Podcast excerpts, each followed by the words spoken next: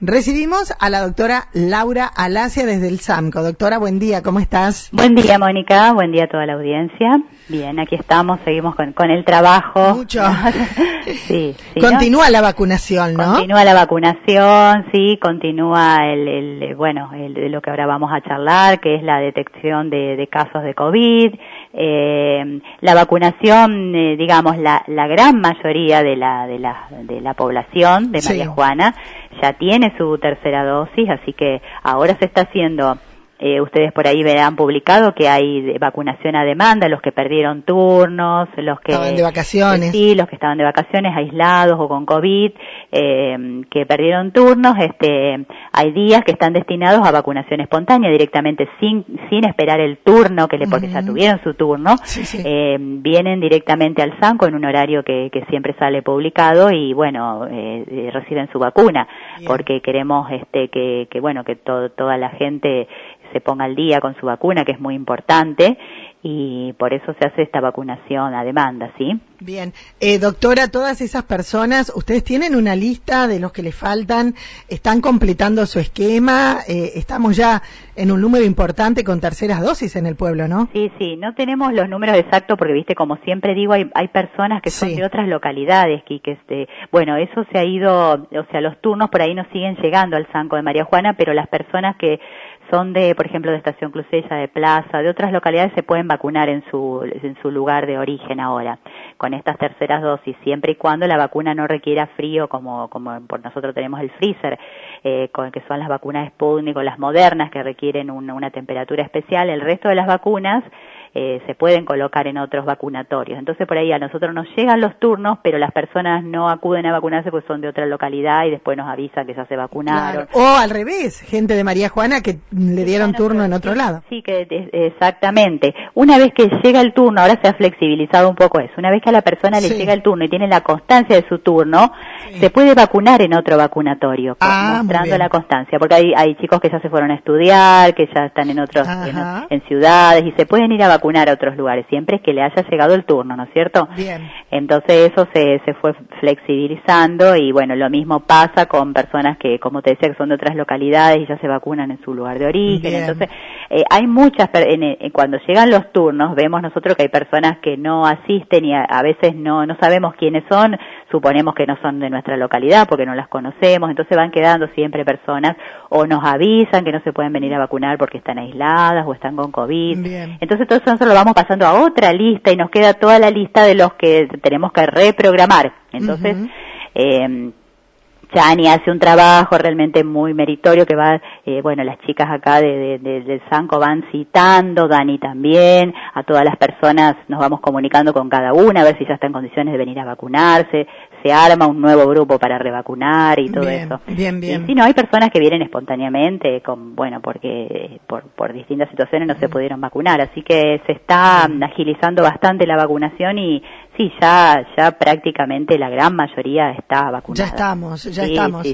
Eh, doctora, ¿cómo es eh, el protocolo para saber cuántos casos? Porque antes había hisopados desde el comité, eh, se presentaba el número de personas que, que, tenían positivo, negativo y demás. Ahora, ¿cómo es el protocolo? Bueno, ahora desde mm, el 12 de enero el, la provincia adhirió al protocolo nacional que, bueno, hay, nos manejamos diferente, no se hisopan a todos los que antes eran casos sospechosos, tenían síntomas, se hisopaban.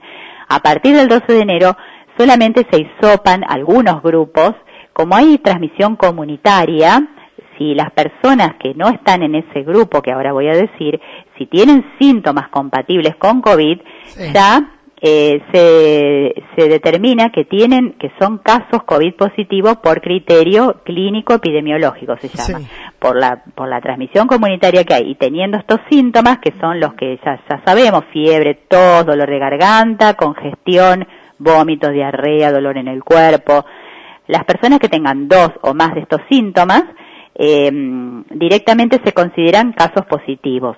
Eh, ¿Qué pasa con eso? Que hay personas que consultan al médico y entonces el médico los reporta y sabemos que de, la existencia de ese caso y hay personas que directamente no consultan, que no está mal si hacen el aislamiento porque también dentro del protocolo dice que las personas que tengan estos síntomas pueden reportarse directamente en las aplicaciones que, que, son las aplicaciones que, que tiene la nación, que son el Cuidar y, eh, bueno, y la otra, no me acuerdo cómo se llama, que es la, la, que salió más recientemente.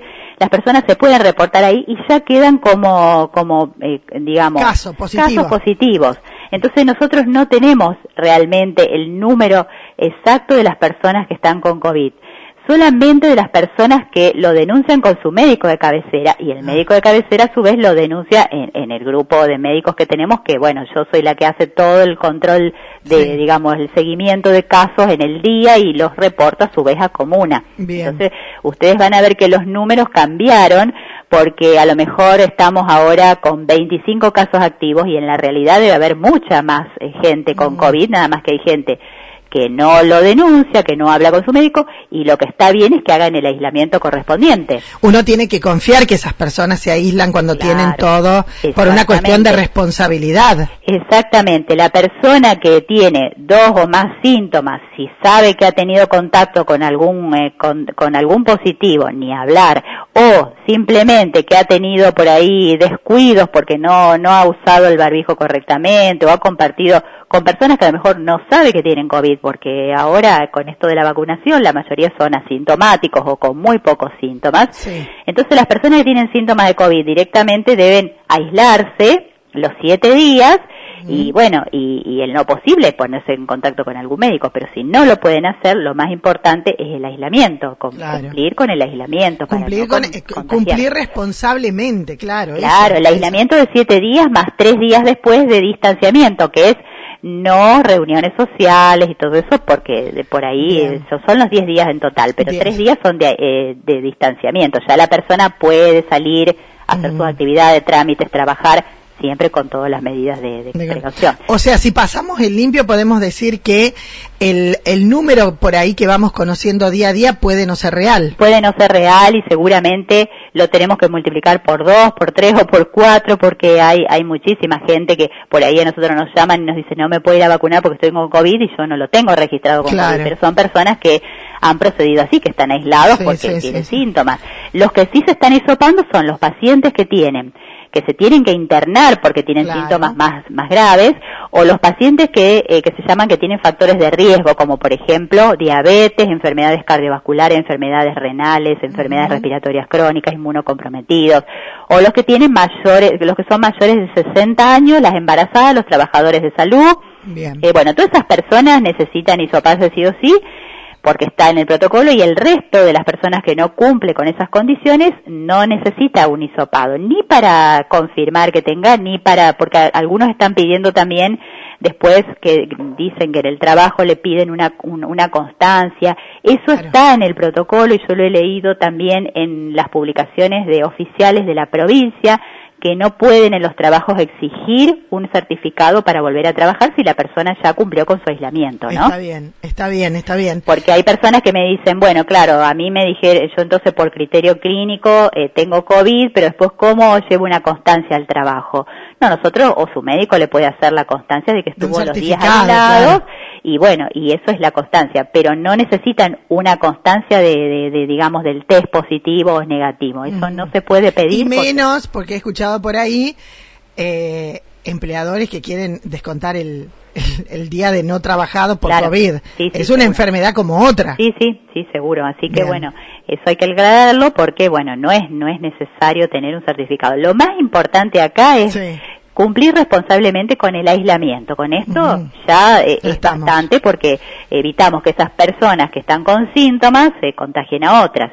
Y después va a estar el caso de muchas personas que están asintomáticas, que pueden tener COVID, que a veces lo detectan porque tienen que viajar o alguna circunstancia que le piden un, un test y detectan que tienen COVID y no tienen ningún síntoma. Eso también ocurre por la vacuna, porque todos los síntomas este, se han prácticamente eh, eh, disminuido, en, en, que hay personas que realmente no tienen nada, ningún síntoma y tienen un test positivo. no lo pueden creer, pero bueno, es así. Eh, son las personas que, que, su inmunidad está bien, que, que tienen inmunidad, que tienen anticuerpos por la vacuna, entonces bueno, eso también puede pasar. Entonces, tenemos que saber que estamos en una situación epidemiológica, eh, digamos ya con, con alta chance de que, la mayoría de la población tenga o haya tenido COVID, que algunos lo hayan percibido y otros no. eh, bueno, y eso es lo que realmente se busca con, con la vacuna, hacer lo que se llama inmunidad de rebaño, que, todo el mundo adquiera anticuerpos, ya sea por enfermedad natural o por vacunas, y que ya todos estemos protegidos de esa manera, ¿sí? Porque ya vemos que, gracias a Dios, que las personas que tienen COVID y están correctamente vacunadas no tienen ninguna complicación seria, no tienen que internarse, pasan la enfermedad de manera leve en su domicilio y eso es lo importante, lo que, se quería eh, obtener con la vacunación masiva, ¿no? Bien, bien, bien. Eh, doctora, ¿hay un nuevo mm, teléfono para comunicarse con el SAMCO?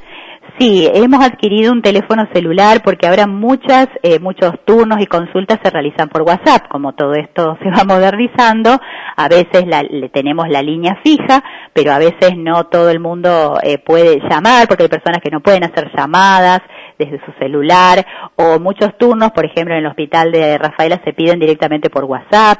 Entonces, eh, bueno, tenemos un número de, de celular que está publicado, que yo no lo sé todavía, no, lo recuerdo, pero está publicado, busquen en las publicaciones de ayer, de Instagram y de Facebook, eh, que es importante que no llamen a ese teléfono, no podemos responder llamadas, sino eh, mensajes de texto, o sea que la gente eh, mande su mensaje escrito y nosotros se lo vamos a responder en el horario de, de atención eh, del SANCO, de 7 a 13 horas, Vamos a responder, la gente Acá lo tengo, doctora. Sí. Es el 3406-459-717. Bueno. Solo, como les digo yo acá en la radio, ¿viste? Suena el teléfono, la gente llama. No se atiende este teléfono, simplemente es mensaje. escrito. Exacto, mensaje escrito, así nosotros también le respondemos por escrito y la gente puede leerlo tranquilamente.